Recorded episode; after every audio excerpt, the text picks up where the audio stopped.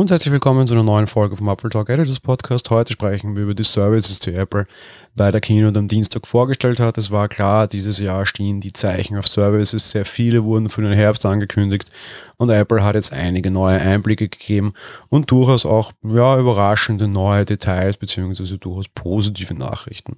Eine negative Nachricht gleich vorweg. Wir haben das in diesem Podcast schon häufig besprochen, auch ich Anfang des Jahres schon gemeinsam mit Michi. Das sogenannte Apple Mega Bundle, also ein Bundle aus unterschiedlichen Dingen haben wir aktuell noch nicht gesehen.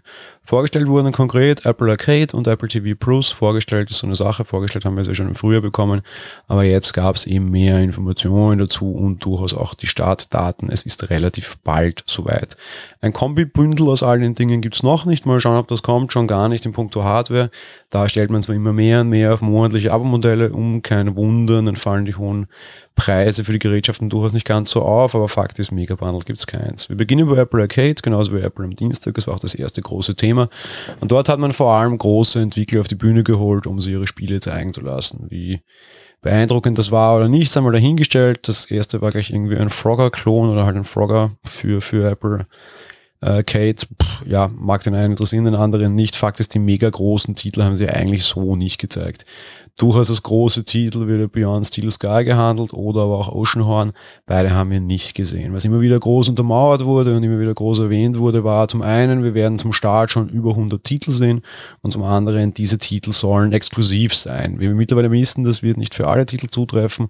Zumindest werden viele Titel offenbar nur zeitexklusiv sein. Viele Entwickler werden sich offenbar nicht nehmen lassen, ihre Spiele auch für andere Plattformen rauszubringen. Persönlich verstehe ich diesen Schritt und habe darauf auch sehr gehofft, weil es natürlich sonst sehr schwierig wäre, wenn die Leute immer in ein Abo hineingezwungen werden und noch dazu auf Apple Hardware. Was durchaus spannend werden wird und was wir ebenfalls leider nicht wissen, ist, wie die Veröffentlichungspolitik sonst ausschaut. Bekomme ich Oceanhorn zum Beispiel nur im Bundle nachher oder halt nur im Abo und kann das nie einfach freistehend kaufen. Wir wissen es aktuell leider nicht. Losgehen soll es bereits nächste Woche am Donnerstag, direkt zum Update auch, wo wir dann iOS 13 erhalten werden und tvOS, wie es aussieht, oder WatchOS zumindest auf jeden Fall auch, auch wenn es mit Apple Arcade nichts zu tun hat. Und ja, da kann es dann losgehen. Preis durchaus überraschend und eine Kampfansage 4,99 Euro, also 5 Euro, sagen wir jetzt mal grob, für die komplette Familie. Auch hier sowie der Familienfreigabe automatisch integriert. Ein durchaus sehr kompetitiver Preis, kommt dann am Ende natürlich auch vor allem auf das Angebot an. Vor allem aufs Angebot kommt es bei einem ganz anderen Dienst noch viel mehr wahrscheinlich an, nämlich bei Apple TV Plus. TV Plus startet am 1. November, so viel wissen wir jetzt auch, auch in sehr vielen Ländern. Und auch dort wird der Preis bei 4 4,99 im Monat liegen. Apple TV Plus gibt es kostenlos, wenn ihr jetzt ein neues iPhone, iPad oder tatsächlich sogar auch ein Apple TV Plus, also ein Apple TV kauft, dann gibt es ein Jahr kostenlos Zugriff auf den Dienst. Der Dienst wird auch in anderen Geräten laufen, also es ist nicht nur in iOS und Apple Hardware, sondern auch zum Beispiel in den Fernsehen von Drittherstellern, die jetzt eine Airplay Integration bekommen haben. Ebenso wird es einen Webplayer geben. Erste Details zum Veröffentlichungsmodell gibt es auch. Auf der einen Seite will Apple sehr wohl auch, so wie das durchaus Streaming-Dienst Standard ist, sage ich jetzt mal fast, ganze Serien oder ganze Staffeln halt auf einmal in den Dienst hineinkippen, unter Anführungsstrichen.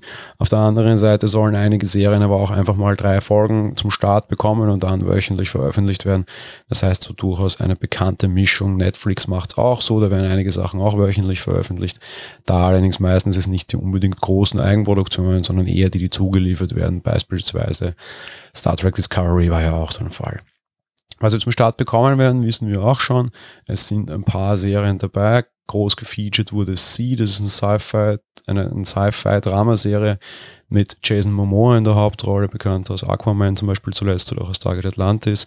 Wir bekommen die Morning Show mit Reese Witherspoon, Jennifer Aniston und Steve Carell. Wir, krieg, wir kriegen Dickinson mit Haley Steinfeld. Wir kriegen Fall Mankind, da gab es auch schon einen sehr beeindruckenden Trailer schon vor der Keynote. Wir kriegen Helpsters, das ist eine Kinderserie von den Machern der Sesamstraße. Snoopy in Space, ein neuer ja, Cartoon der, der Peanuts-Macher. Wir kriegen Ghostwriter, eine durchaus interessante Geschichte von vier Kindern, die sich entschließen, fiktive Charaktere aus Literaturwerken zum Leben zu erwecken, indem sie animiert werden. Und ein bisschen tierisch ist dann am Ende auch noch.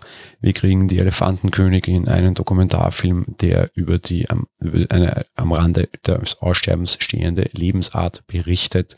Das soll mal der Startline-up sein. Jedes Monat soll es neue Serien geben. So möchte Apple offenbar dann die Kunden an der Stange halten.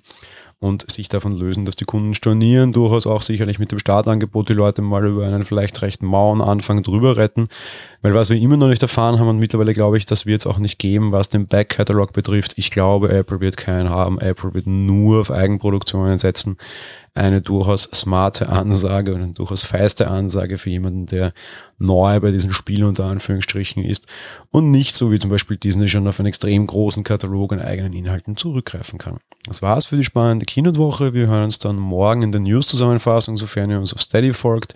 Gerne hier auch der Hinweis, folgt uns auf Steady, unterstützt uns dort und macht diesen Podcast überhaupt damit erst möglich. Wir würden uns sehr freuen und wie gesagt, es sichert damit auch den Fortbestand dieses Podcasts, so offen zu sagen, der hängt durchaus von dem Erfolg unserer Steady-Kampagne ab. Also wie gesagt, das war's für die Woche. Sonntag in Apfel Talk Live auch wieder, also Apfel Talk ähm, SE mit dem Michi. Heute Abend Apfel Talk Live, da bin ich auch wieder dabei, genauso bei der Aftershow nach der Keynote.